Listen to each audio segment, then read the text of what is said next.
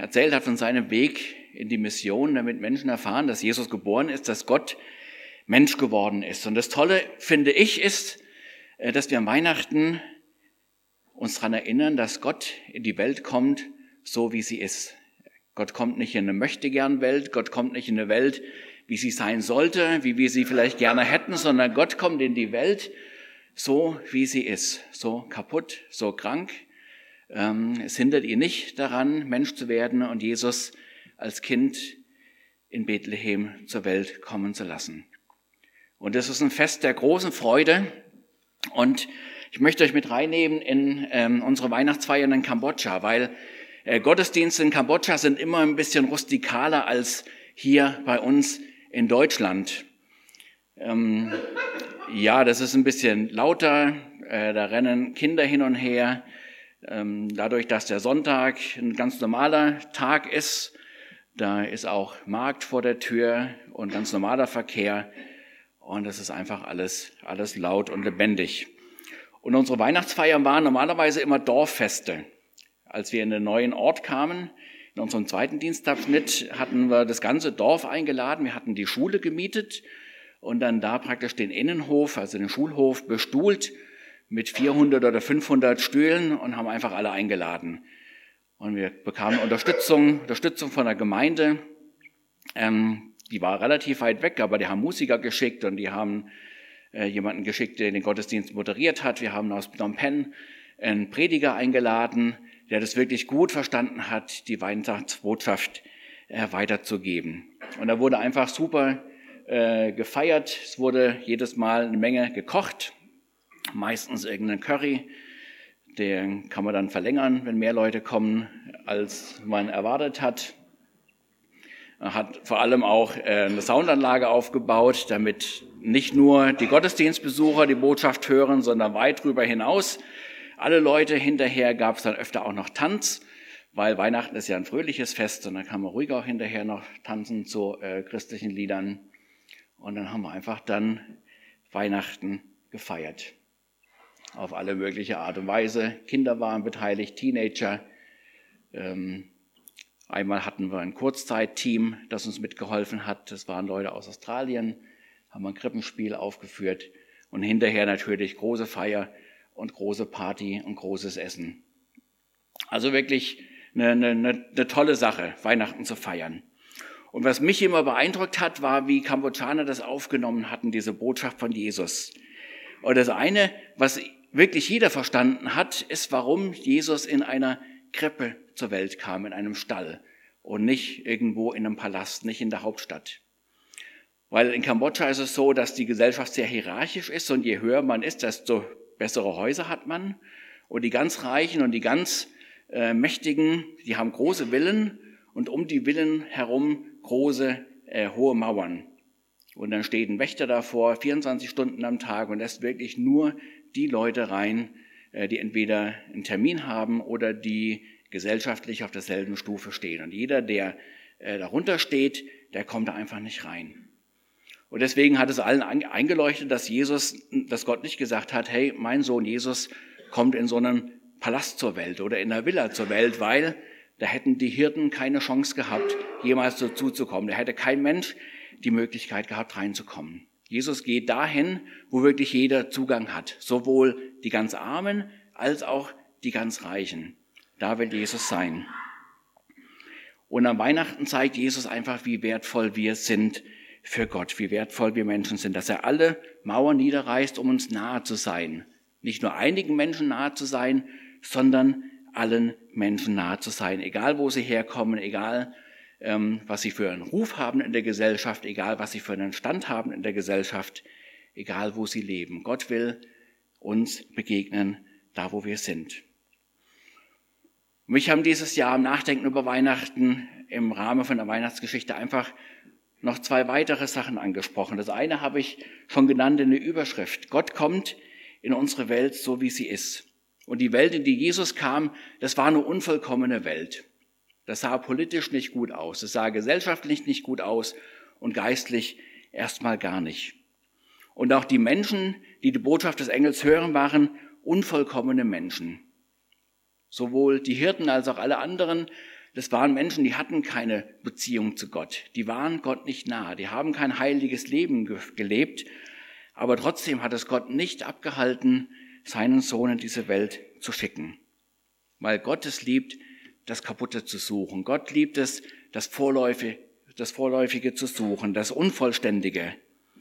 Und Gott ist es völlig egal, ob das Chaos herrscht oder nicht. Er kommt einfach hinein in unsere Welt, so wie sie ist.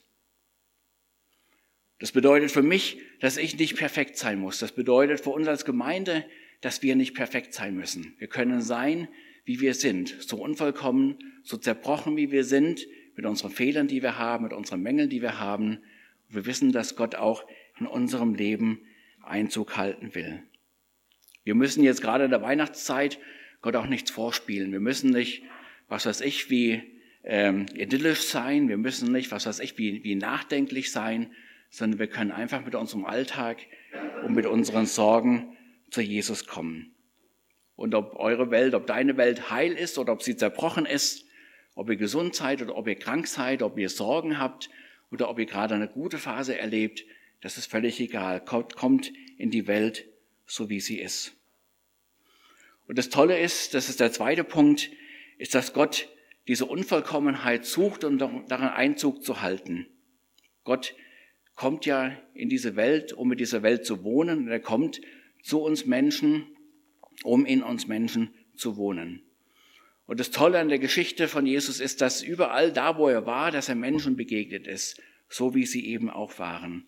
Und dann ist er Kranken begegnet und er hat sie geheilt und er ist Zweifelnden begegnend und er ist auf diese Zweifel eingegangen. Er ist Besessenen begegnet, Leute, die unter der Macht anderer Mächte standen und er hat sie geheilt. Mit ganz gewöhnlichen Leuten war Gott und war Jesus unterwegs und überall da, wo diese Begegnung stattfand zwischen Jesus und den Menschen, da ist was passiert. Da wurden Menschen glücklich, da wurden Menschen froh, da ist Gott in ihr Leben hineingekommen. Und das finde ich das Tolle. Ich muss nicht vollkommen sein, ich muss nicht perfekt sein, aber ich darf Jesus aufnehmen und dann wird er mit mir durchs Leben gehen, in meinem Alltag mit dabei sein. Wenn Jesus in uns lebt, dann passiert was. Wir haben es in Kambodscha ganz, ganz oft gesehen, wie Gott ganz normale Menschen fröhlich macht. Wir hatten eine Nachbarin, die war 16, als wir in diesen Ort gezogen sind. Und die war oft bei uns im Haus, hat einfach unseren Alltag mitgelebt, die hat bei den Kinderstunden mitgeholfen, die war bei unseren Bibelstunden dabei. Und irgendwann hat sie gesagt, Mensch, ich möchte auch Christ werden. Aber sie war halt erst 16 und da musste sie ihre Eltern fragen, ob das okay ist. Und der Vater hat gesagt, nee, das ist nicht okay. Also du darfst kein Christ werden.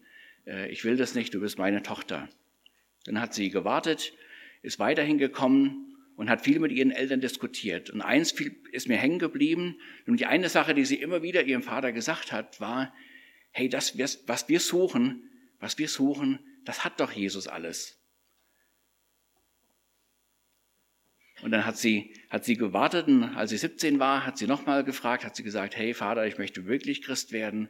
Er bist da einverstanden und dann war es okay. Mit 17 durfte sie dann Christ werden und hat dann Jesus aufgenommen. Die Eltern leider nicht, bis zum Ende unserer Zeit nicht, obwohl wir viel geredet haben, viel diskutiert haben, aber die Tochter hat es erfasst. Jesus hat alles, was wir eigentlich suchen, was wir eigentlich möchten.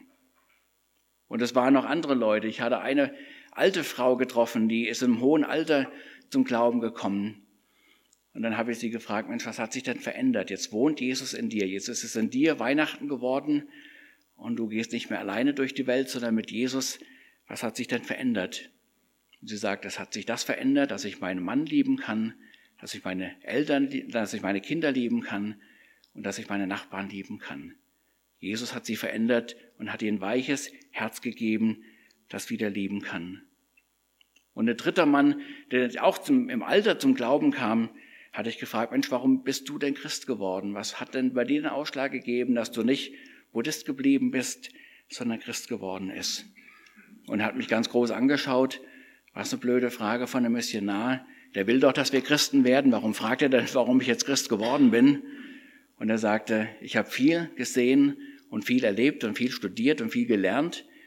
Und ich kenne den Buddhismus sehr gut, aber dass jemand Sünden vergeben kann und ein Leben neu machen kann, das kann nur Jesus. Deswegen bin ich Christ geworden. Und das ist Weihnachten und deswegen freuen wir uns, dass Jesus gekommen ist in unsere kaputte Welt, um uns heil zu machen, in unser ganz normales Leben, um, in, um mit uns zu gehen, in unseren ganz normalen Alltag, egal wie romantisch oder nicht romantisch das auch ist. Es ist Weihnachten und Jesus kommt und wir dürfen ihn aufnehmen, mit ihm unser Leben leben. Amen. Wir beten miteinander. Danke, Jesus, dass du unsere Welt kennst und unser Leben so wie es ist. Danke, dass wir dir nichts vormachen müssen, dass wir dir nichts vorspielen müssen, dass du in uns wohnen möchtest, egal wie wir sind. Ich danke dir, Herr, dass da, wo du bist, dass es hell wird, dass es Licht wird und dass es heil wird. Wir möchten uns öffnen für dich, Herr Jesus. Komm du in unser Leben. Wir möchten an deiner Seite durch unseren Alltag gehen. Amen.